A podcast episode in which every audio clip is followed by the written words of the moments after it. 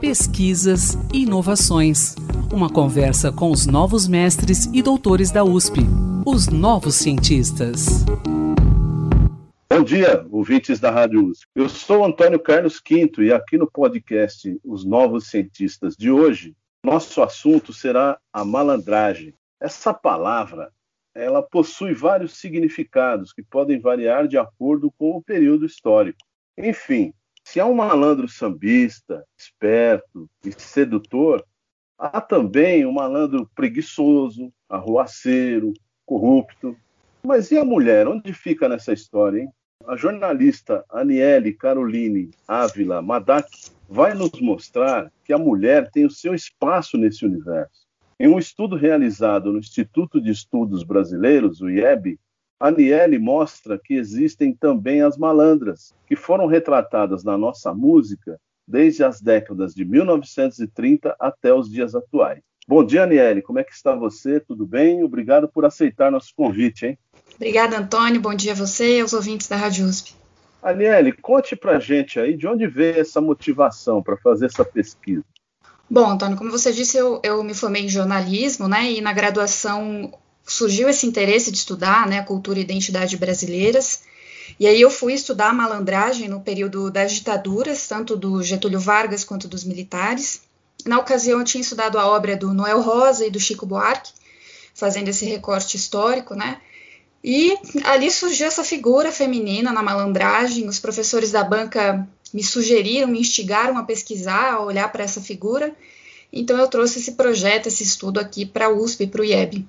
É, agora eu quero saber assim, como é que você estruturou esse seu trabalho? Você se baseou somente nessas figuras que apareciam nas letras de música? Bom, então, é, a gente faz um, um, duplo movimento, né, Antônio? A gente vai fazer uma revisão de tudo que a gente sabe sobre a malandragem brasileira especialmente a malandragem associada à música. Então, os autores que trabalham o samba, o funk, com o recorte da malandragem. E depois a gente olha para as canções, né? Como eu não tenho formação na música, né? Não sou é, nenhuma musicista, então eu faço umas análises mais ponderadas, mais discretas dos aspectos musicais em si eu olho mais mesmo para o que a canção está dizendo, para a letra da canção. Né? Mas então tem esse duplo movimento. A gente faz uma revisão da bibliografia sobre a malandragem, também faz uma revisão sobre uh, os movimentos feministas, né?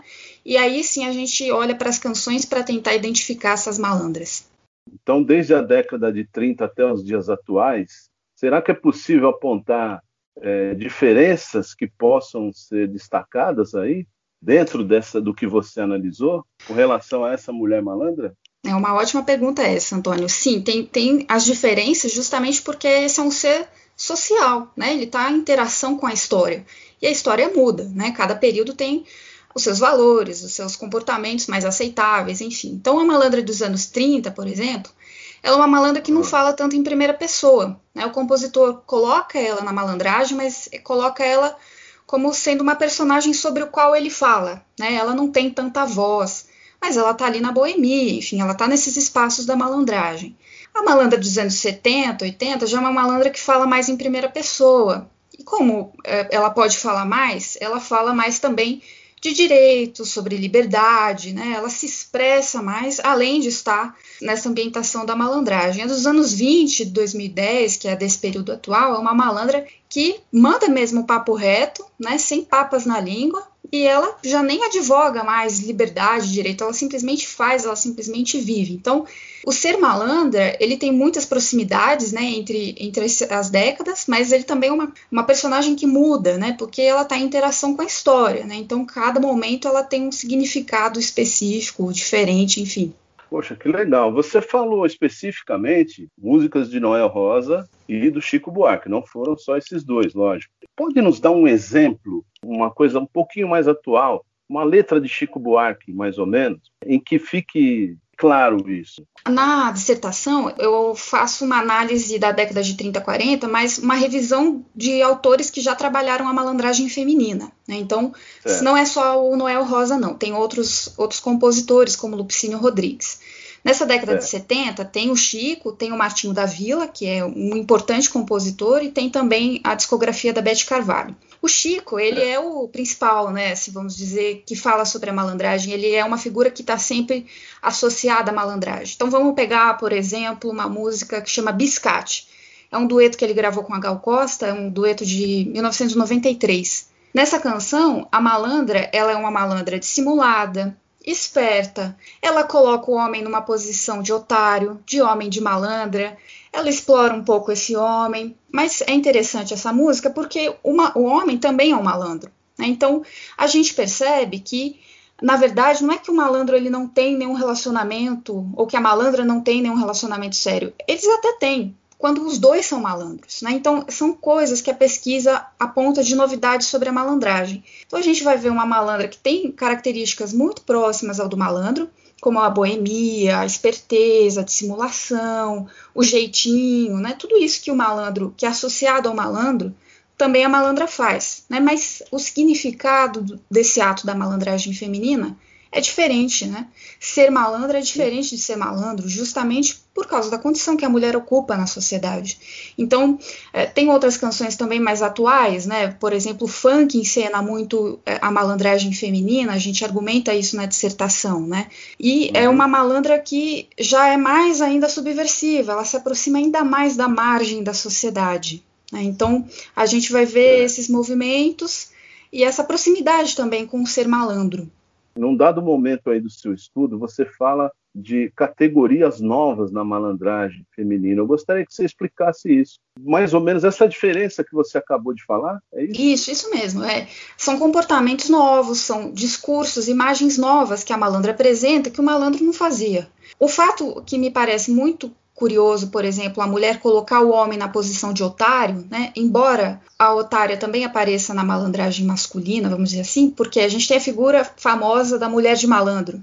Essa mulher de malandro é a otária, aquela que é explorada, seja emocionalmente, seja financeiramente. A malandra ela coloca também o homem nessa posição de otário. Né? Na, na dissertação a gente fala, faz dele um homem de malandra. Então, uhum. são comportamentos novos, né? Se a gente pensar bem, não, isso era improvável, né? Mas há outras questões, por exemplo, a malandra se aproxima de uma figura que é extremamente marginal da sociedade, que é a prostituta é, ou também com, perdão da palavra, a puta, a vadia, né? Desculpa o palavreado, mas é isso mesmo, né? Então são figuras que muitas vezes a gente usa essas palavras para xingar e a malandra se aproxima delas. E, e, se aproxima porque ela fala da sensualidade, ela, ela é sensual, ela fala da sexualidade, ela, ela é livre, né? Ela tem um comportamento de liberdade, né? E ela, então ela vai se aproximando dessas figuras marginalizadas. Mas a malandra também é, por exemplo, uma feiticeira, né? Ela gosta de enfeitiçar o homem ela gosta de enfeitiçar aqueles que estão ao redor dela. E isso são categorias novas, né? A malandra ela vai ressignificando o que é a malandragem. Com relação ao feminismo, existe algum tipo de proximidade essas mulheres malandras assim em relação ao feminismo? Essa também é uma ótima pergunta, viu, Antônio? Porque há muitos pesquisadores que falam que não, né? Até que o funk mesmo não não pode ser aproximado do feminismo, mas na minha dissertação eu identifico que, que sim, que há possibilidades, que há diálogos entre o ser malandra e, a, e os movimentos feministas. Por quê? Esse significado do ser malandra, se a gente pudesse traduzir ele politicamente, ele estaria acenando, ele estaria indicando justamente uh, questões que o movimento feminista levanta. Né? Então, por exemplo, a liberdade sexual, né, a liberdade é, da, na sociedade de uma forma geral, de você ter direitos, de você ter poder de fala, isso tudo a malandra, a malandra advoga. Né? Então, é, na minha dissertação, eu identifico que ela sim se aproxima dessas bandeiras do movimento feminista. Mas é, a gente não pode também dizer que os compositores eram feministas, né? que, é, que eles necessariamente estavam criticando, por exemplo, as hierarquias de gênero, né? mas a gente também tem que dar o crédito ao compositor popular. Né? Ele também percebe esses movimentos que acontecem na sociedade e colocam na canção popular. Então há, que se fazer ressalvas, mas há que se considerar que sim, que há uma proximidade politicamente, vamos dizer assim, com o feminismo, né, com os feminismos, melhor dizendo.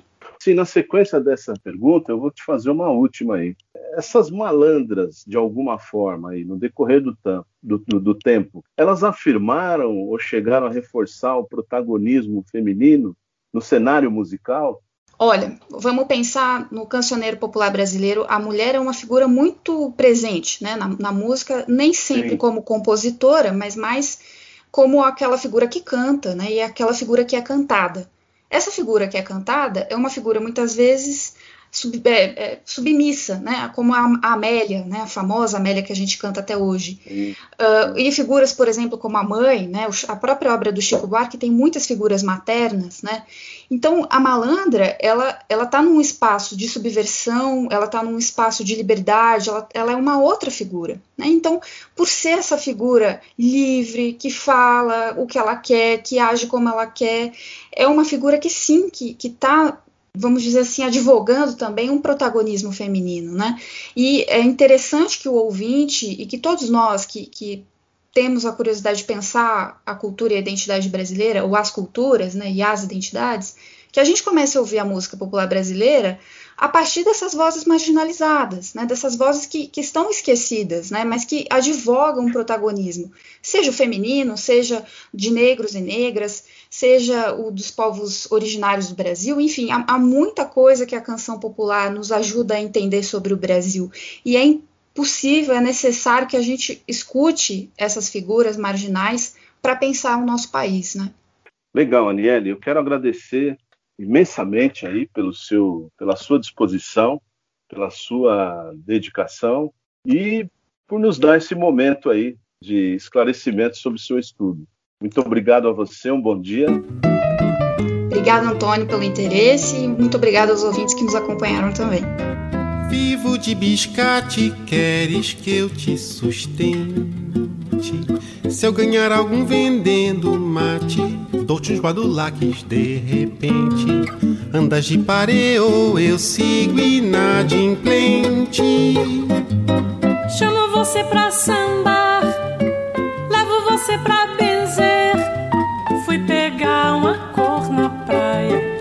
só faltou me bater.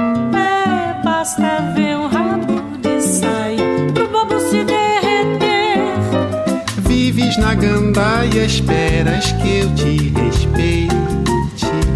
Quem que te mandou tomar conhaque? O tique-tique-te dei pro leite. Que eu quero ouvir Flamengo e River Plate.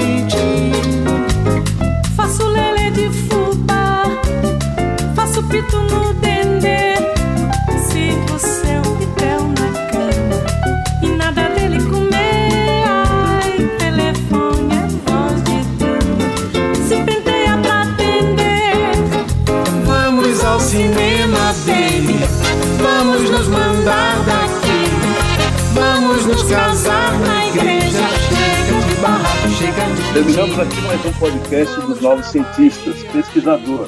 Se você quiser nos falar sobre seu estudo, sua pesquisa, envie-nos um e-mail para ouvinte.usp.br. Quinta-feira que vem tem mais e até lá. Pesquisas e inovações. Uma conversa com os novos mestres e doutores da USP, os novos cientistas.